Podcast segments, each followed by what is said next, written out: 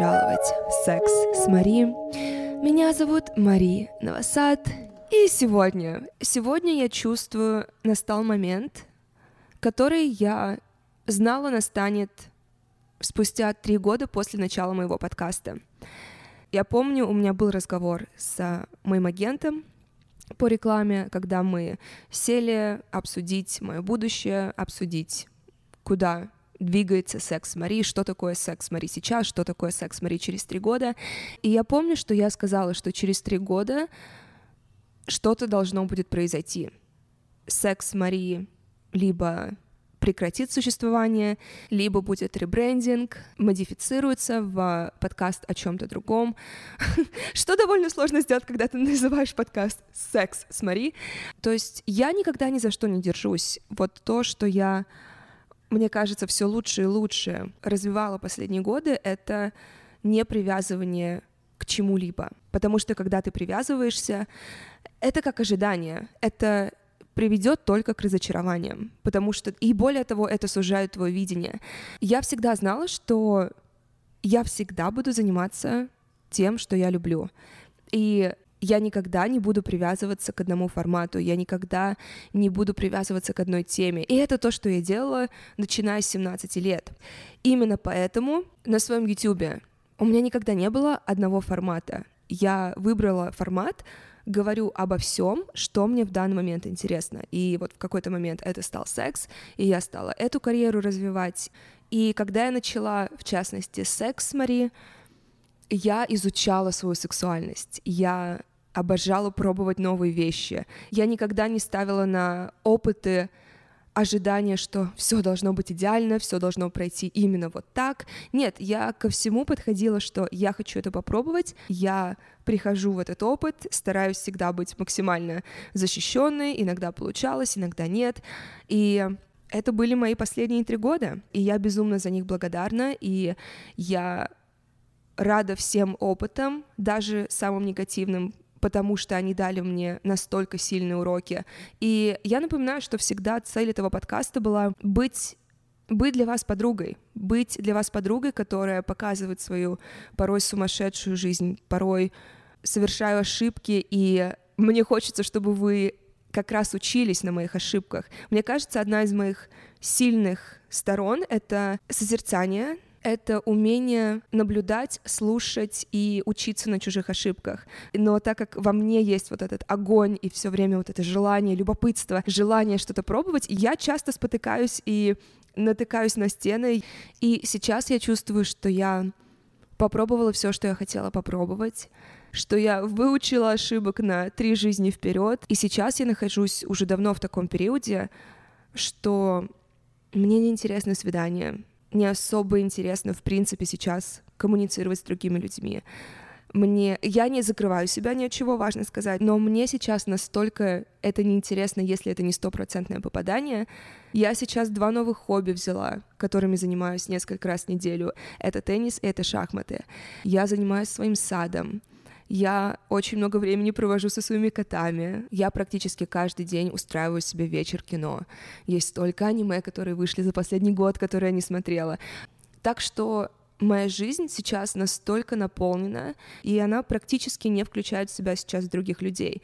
Она включает общение с семьей, моих учителей по тем же шахматам, теннису, танцам, и меня. Я как будто бы вновь знакомлюсь с собой, я спрашиваю себя каждый день, что я хочу.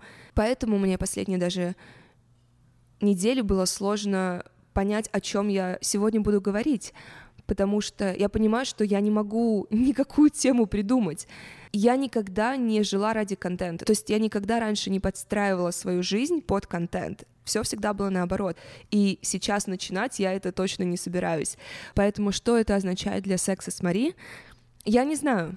У меня есть несколько гостей, которые я приглашаю в следующие несколько месяцев. У меня есть вопросы от вас, которые до сих пор каждую неделю приходят, и я на них отвечаю, включаю сегодняшний эпизод. Но что я точно знаю, это то, что эра вот этих безумных историй, она подходит к концу, и это прекрасно. Я любила каждую секунду последних трех лет, включая хорошее, включая плохое. И сейчас моя жизнь, она фокусируется исключительно на мне. Очень много перемен, очень много новых начинаний и, соответственно, заканчивания старого. Как это относится к вам? Особо никак, кроме того, что я буду чуть реже появляться в основной платформе, и в какой-то момент секс с Мари будет эволюционировать. Я не знаю, в другой ли подкаст, в другое ли название, другую тему, или я просто съезжу наконец-то в отпуск и пойму, что, а, мне просто нужно было отдохнуть. Я не знаю, никто не знает, я не собираюсь Бога смешить и говорить о своих планах, но все, что я хочу сказать, это спасибо вам за то, что всегда остаетесь здесь и остаетесь на этой американской горке под названием «Моя жизнь». Окей, теперь давайте я отвечу на вопросы, которые вы задавали мне. У меня есть одна книга, которую я читаю дольше всего и никогда не завершаю. Я понятия не имею, чем она заканчивается, окей? И не сколько потому, что она сложная, она сложная, сколько потому, что я ее беру когда я хочу ощутить что-то в своей душе, что я ощущаю, хм, когда я беру сочный персик жарким летом в мамином английском саду, М, свежий, сладкий, текущий по губам сок. Вот что дает мне эта книга. Эта книга называется «Взгляни на дом свой, ангел». Томаса Вульфа. Я ее читаю, и я чувствую, как я становлюсь грамотнее и умнее. И сегодня я вновь взяла эту книгу и начала читать сначала. Еще одна причина, почему я никогда не заканчиваю. Очень часто я начинаю ее сначала. Но с удивлением для себя я обнаружила, что я никогда не читала слова перед началом первой главы. И, видимо, по причине, потому что раньше я бы точно не прочувствовала следующие слова. Кто из нас знал своего брата? Кто из нас заглядывал в сердце своего отца?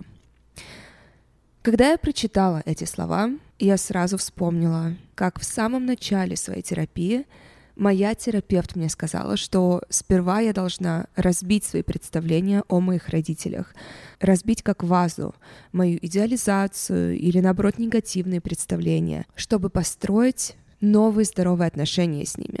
А несколько месяцев назад, также на сессии, я впервые посмотрела как на своего брата, так и на своего отца. Не как на брата и отца, на которых у меня были когда-то обиды, разочарования — а как на мужчин, как просто на людей со своими мечтами, своими проблемами, своими ресурсами. Я помню, какое это было обескураживающее чувство, когда я перестала думать, что «Ах, мой отец этого не сделал, мой брат этого не сделал, а, у него же такой потенциал».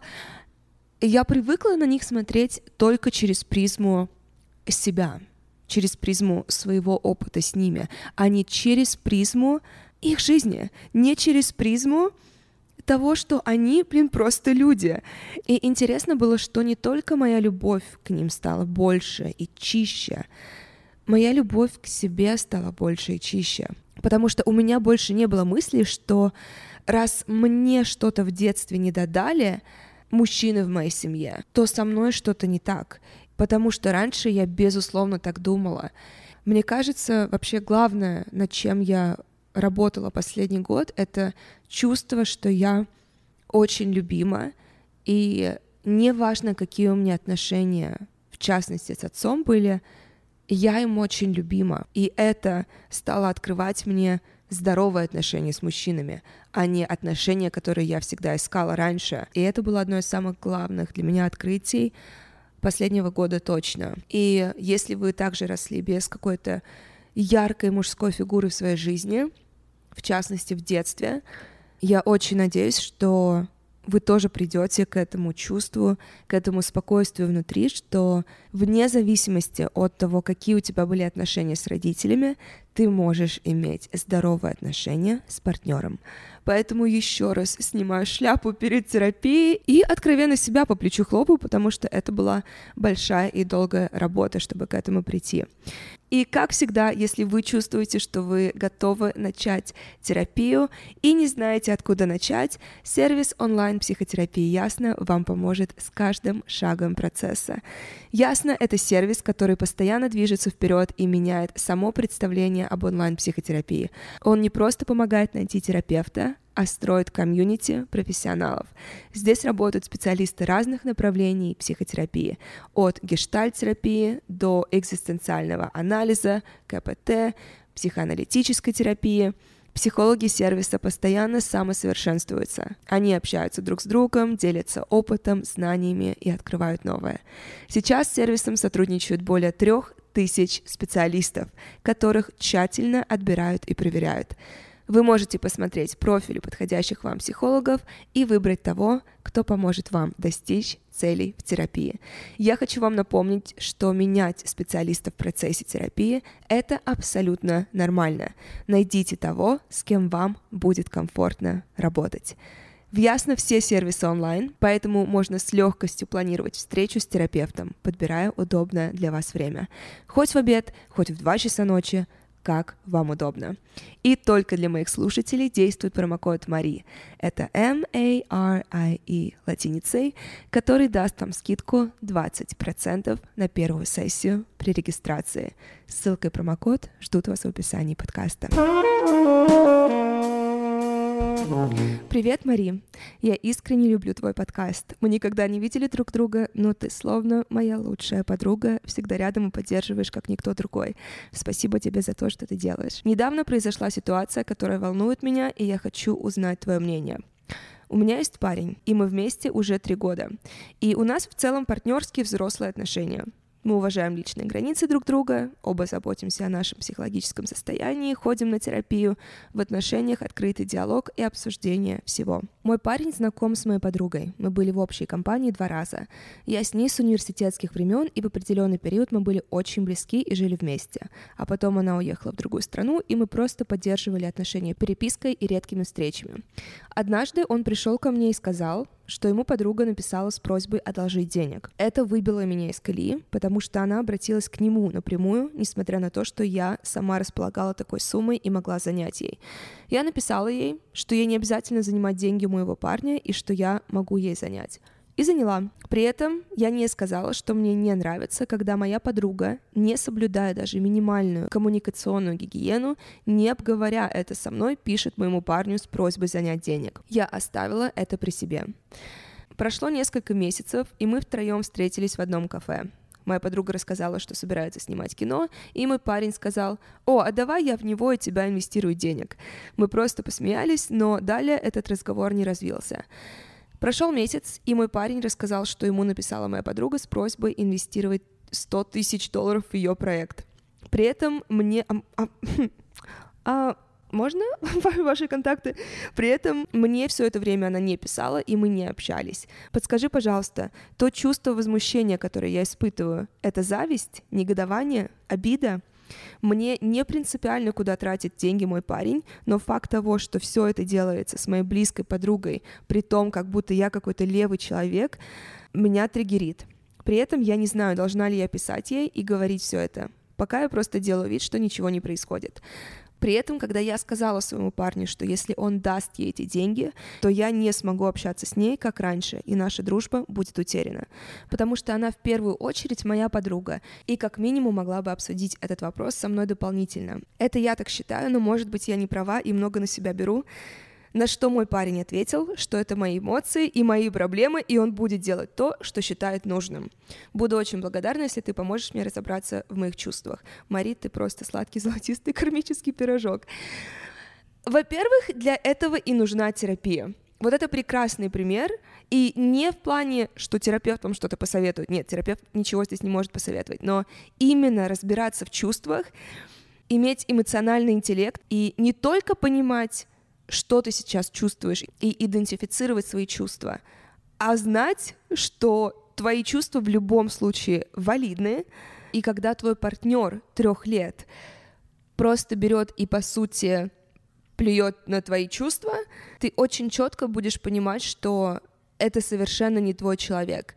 Тут мы как раз и говорим о границах и о том, чтобы перестать быть половой тряпкой. Это не твой парень. Я, ты там сказала, что это твой парень трех лет. Нет, это твой бывший парень, с которым три года ты встречалась. И это твоя бывшая подруга. Ни один, ни другой человек не считаются с твоими чувствами. Я сначала хотела спросить, почему ты не сказала? Это вопрос, который ты можешь сама себе задать, скорее всего, потому что ты боялась. Ты боялась разговора этого, ты боялась некомфортных чувств, ты боялась, что им будет некомфортно, тебе будет некомфортно. Это все понятно. Я не хочу никого беспокоить, я не хочу быть некомфортной. Я ни разу не чувствовала душевного спокойствия и успешно разрешенной ситуации, когда я молчала.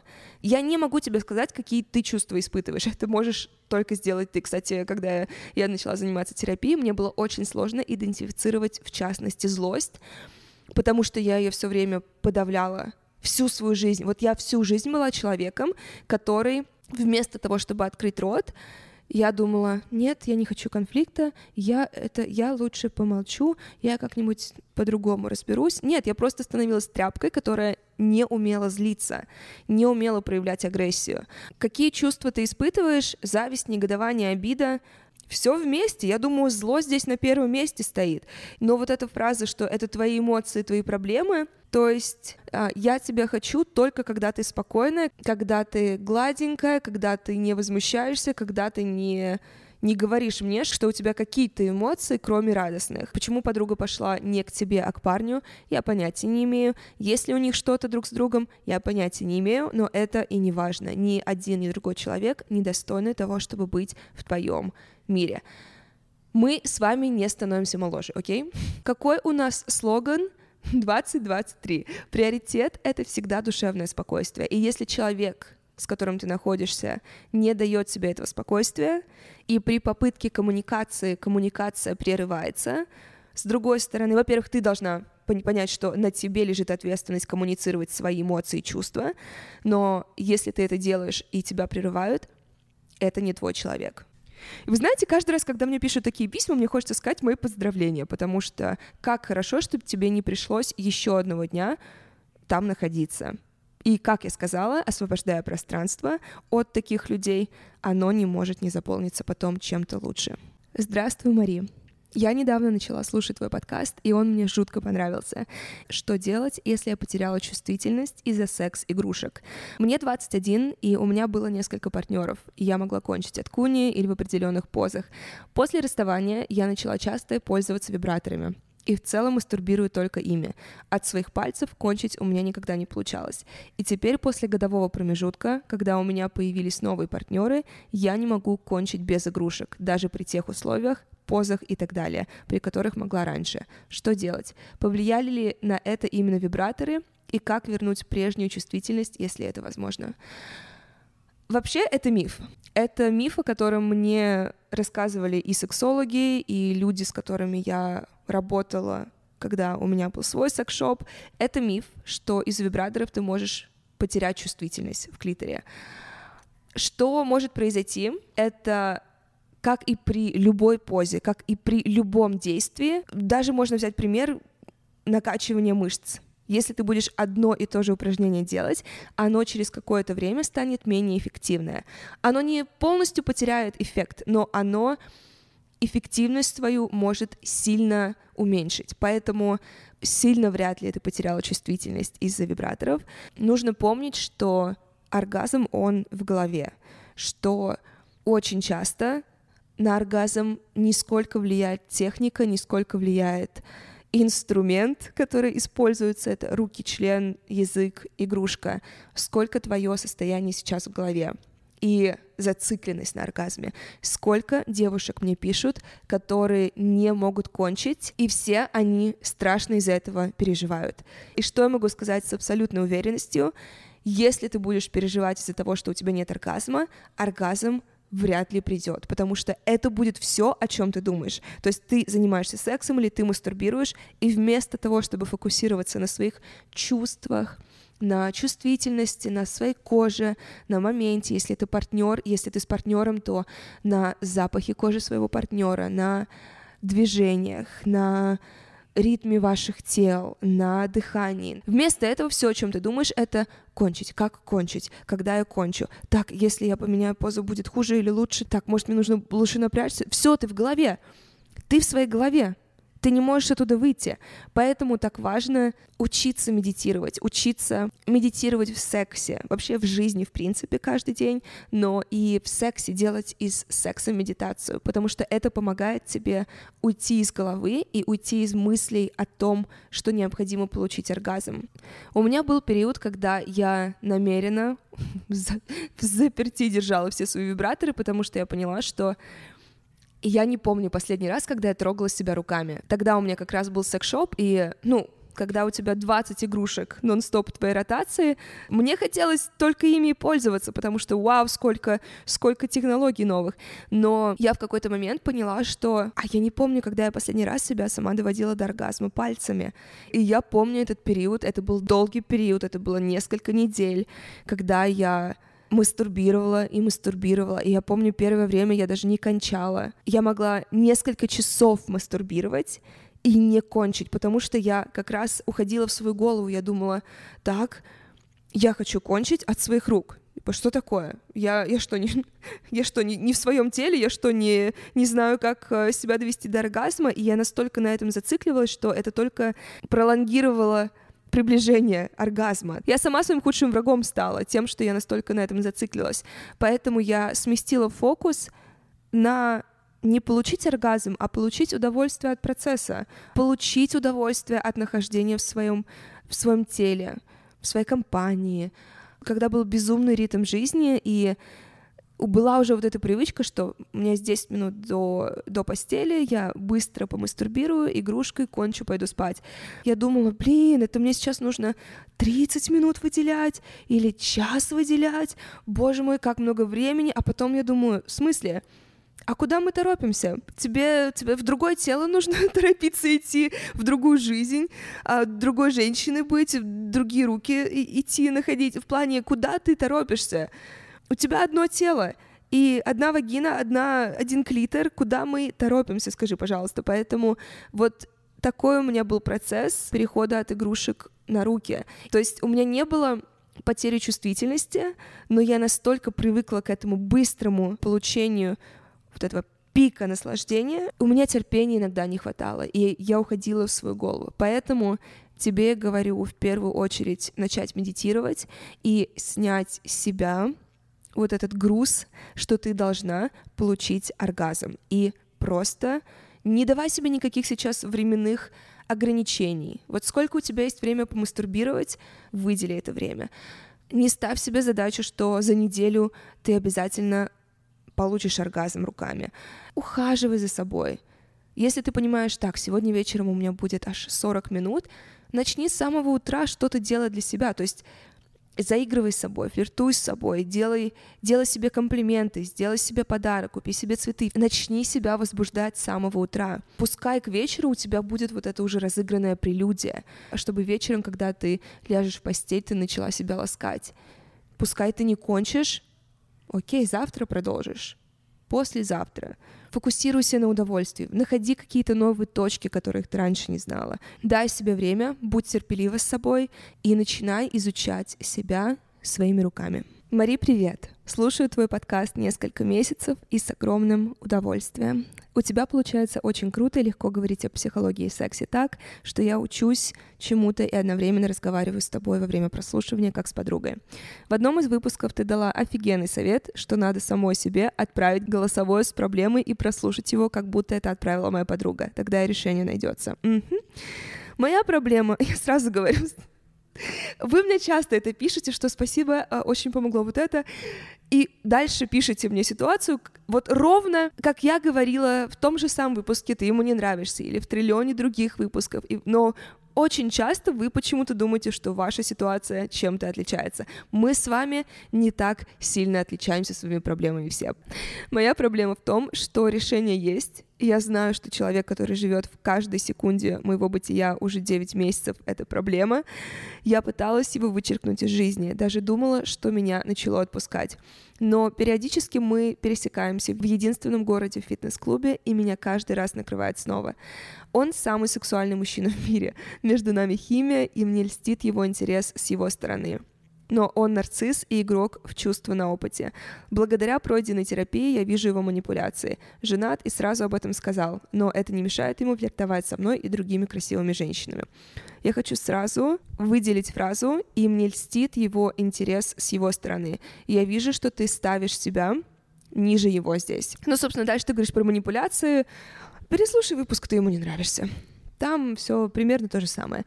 Я хорошая девочка, которой надоело быть сдержанной и удобной, и мне по кайфу его двусмысленные игры и переглядки. И да, я замужем, и мой муж — единственная любовь в моей жизни, и я была ему верна всегда. Но такой химии и остроты чувств не было никогда ни с кем, как с тем красавчиком, и меня постоянно тянет заняться сексом с ним, хотя я не позволяю даже трогать меня. Это не просто гормоны, а как будто бы не закрытый гештальт. Вся эта история меня рвет на части уже 9 месяцев. Красавчик однозначно просто удовлетворяет свой эго, иначе он бы уже предпринял более конкретные шаги. Мы даже открыто это не обсуждаем, просто флирт и полунамеки. Я знаю, что ты против измен и обмана.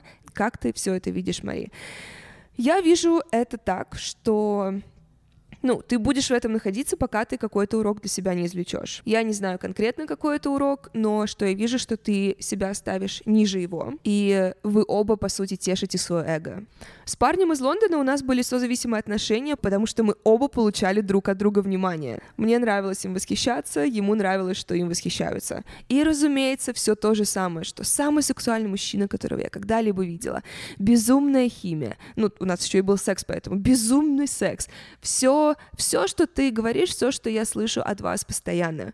И я постоянно к этому возвращалась, и я также всех пыталась убедить, что я не могу из этого выйти, это что-то особенное, вот в нас что-то есть особенное, чего нет у других людей. м м м есть, значит, какой-то урок, который ты еще не выучила, потому что, поверь мне, мне было очень сложно выходить из этого дерьма, но когда я уже выучила все уроки, когда я отрезала его, когда я поняла, что ничего не изменится никогда, он не изменится, поведение не изменится, наша ситуация не изменится, поэтому мне нужно было предпринять. Единственное, что я никогда еще не пробовала, заблокировать его задницу из моего инстаграма, из моего телефона и из моей жизни.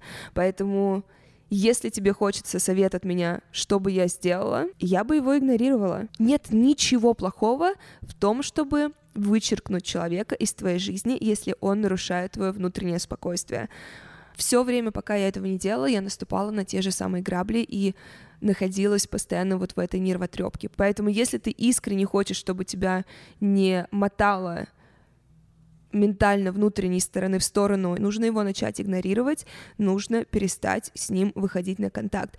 Пока ты это будешь делать сама, ничего не изменится. Я не думаю, что можно сказать, что здесь какой-то незакрытый гештальт. Какой незакрытый гештальт? Что ты не изменила? А здесь скорее невыученный урок. И последний вопрос на сегодня. Здравствуй, Мари. Спасибо огромное за твой подкаст. Когда мне морально очень тяжело, твой подкаст — это лучшее лекарство. И я уверена, что так не только со мной. В последних подкастах и в видео с Петей я очень зациклилась на моменте про красные флаги. И я не могу не спросить твое мнение на этот счет. Сейчас я нахожусь в отношениях, длятся они полгода парень клянется в любви и максимально старается доказать это поступками.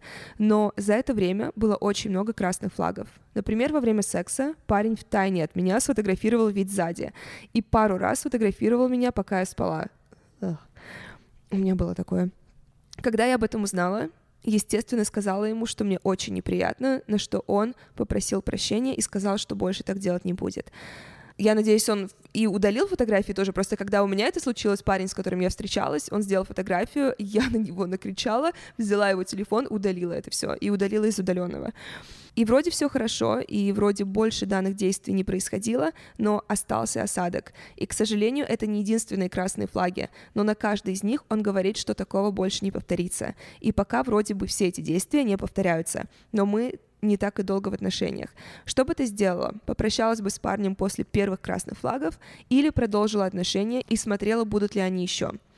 Это какая-то супер глупая ситуация, но я правда не знаю, что делать. Мы живем в разных городах, и уже через неделю я должна переехать. Пе- переехать к нему, но у меня... Как вы так? У меня молоко дольше хранится. Но у меня куча сомнений и очень много страхов. Спасибо еще раз за то, что ты делаешь.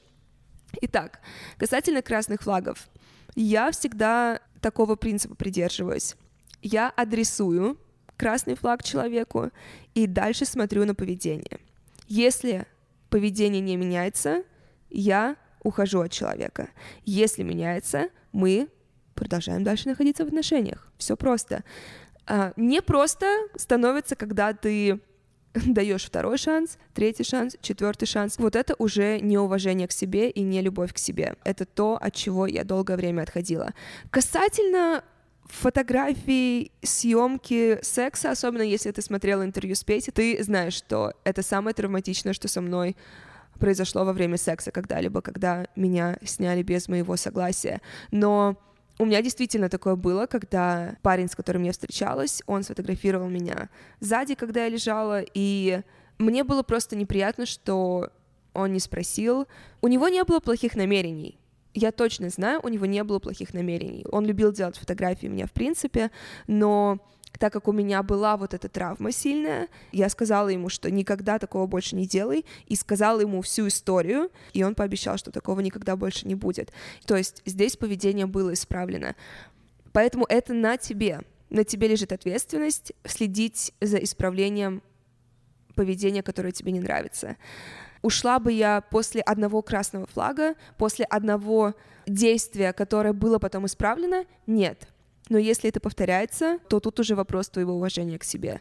Но чтобы, честно, я точно не делала это, я бы не переезжала к парню, когда доминирующее чувство у тебя — это страх и сомнения. Мне со стороны кажется, у вас плохая коммуникация. Мне со стороны кажется, что вы много чего не обсудили. Иначе какие у тебя страхи?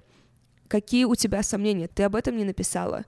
Ты сама знаешь, ты ему о чем-то говорила, поэтому прежде чем переезжать, Боже полгода, полгода уже переезжать, я, я не могу отпустить это.